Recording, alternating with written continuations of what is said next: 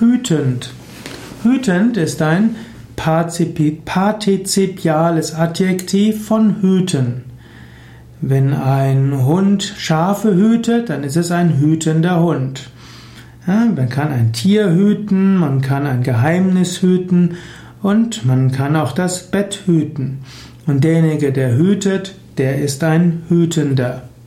Auf eine gewisse Weise wird in vielen Religionen Gott als der Hüter bezeichnet.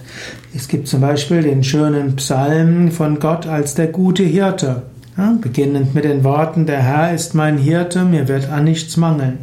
Ähnlich gibt es die Mythologie von Krishna und dort wird Krishna als Govinda oder Gopala bezeichnet. Govinda, Gopala ist letztlich der Hüter oder auch der gute Hirte.